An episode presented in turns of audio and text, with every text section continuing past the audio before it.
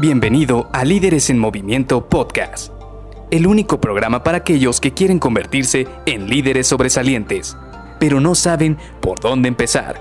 Te revelaremos los secretos mejor guardados que te ayudarán a triplicar los resultados de tu equipo. Con ustedes, su anfitrión, mentor en temas de liderazgo, CEO de Líderes en Movimiento y única persona que piensa que la pizza con piña debería ser patrimonio cultural de la humanidad, Luis García.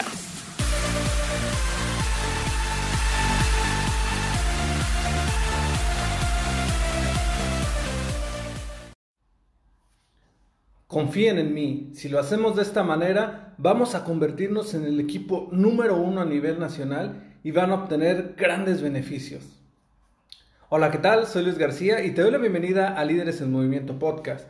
Continuando con la serie de tipos de liderazgo que tenemos que empezar a familiarizarnos y de alguna manera también conocer para poder dominar, hoy toca el turno a este tipo de líder que a veces nos pudiera parecer idealista o que incluso yo te puedo decir alguna vez yo lo vi como alguien que vive como en su burbuja como alguien que tiene esta idea, esta visión muy, muy clara, pero pues de repente a veces nos cuesta entender esa visión, vaya. ¿Por qué? Porque este tipo de personas tienen muy claro hacia dónde van. Es decir, crean una visión o saben a dónde se tienen que dirigir y se apegan a ella. O sea, es por ejemplo, si nosotros decimos, tengo hoy que duplicar las ventas, ellos ya tienen muy clara esa visión, saben que quieren duplicar esas ventas y se van a pegar a ella. Ahora, algo que sí es muy diferente de otros tipos de líderes contra este que es el visionario, es que ellos buscan que todas las áreas de la organización los apoyen. Es decir, buscan un engagement, buscan un compromiso, buscan un trabajo en equipo. Esto es lo que les gusta a este tipo de líderes. ¿Por qué? porque es una visión en conjunta. Ellos no ven la visión como si fueran personas solas, sino que ven la visión como un todo, como una parte organizacional en la cual incluyen no solamente a los colaboradores de su equipo, sino también a colaboradores de otras áreas. Por eso se vuelve un poco más holística esta visión, o por eso ellos, ellos pueden pensar cómo va a aportar cada una de las otras áreas a esa visión, porque ellos prácticamente buscan el trabajo en equipo.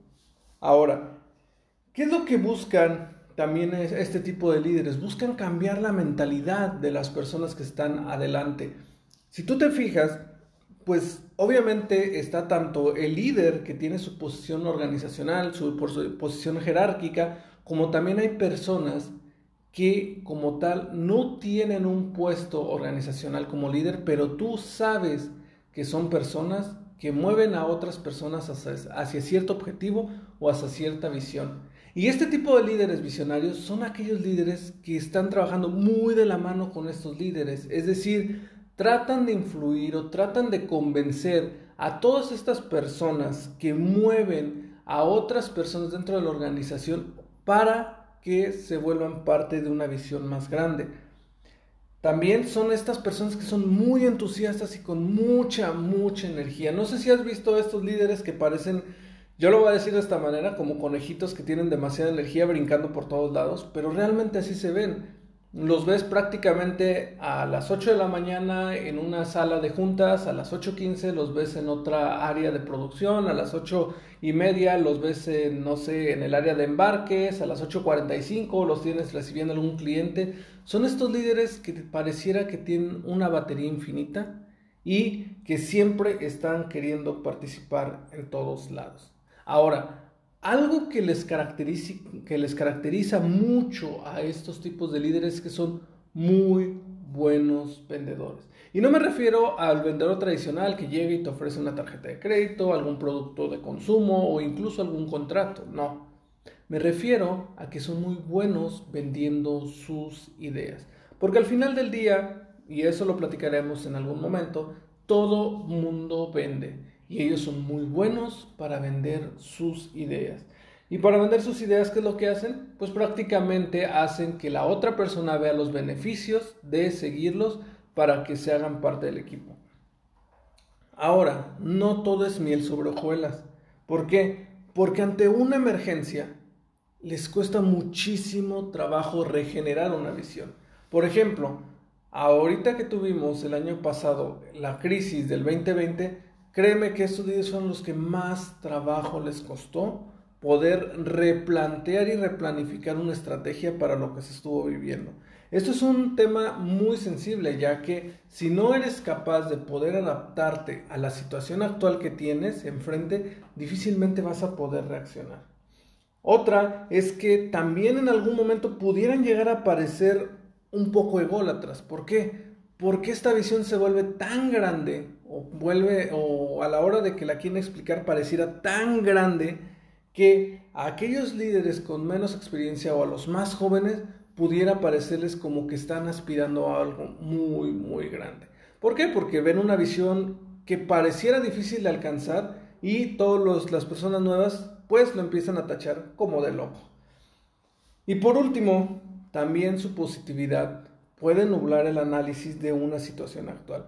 En el hecho de querer ser siempre positivos, de buscarle el lado bueno de las cosas, que no digo que esté mal, simple y sencillamente que hay una línea en la cual tenemos que ser lo suficientemente autocríticos para saber dónde podemos ser positivos y dónde tenemos que analizar qué es lo que está sucediendo.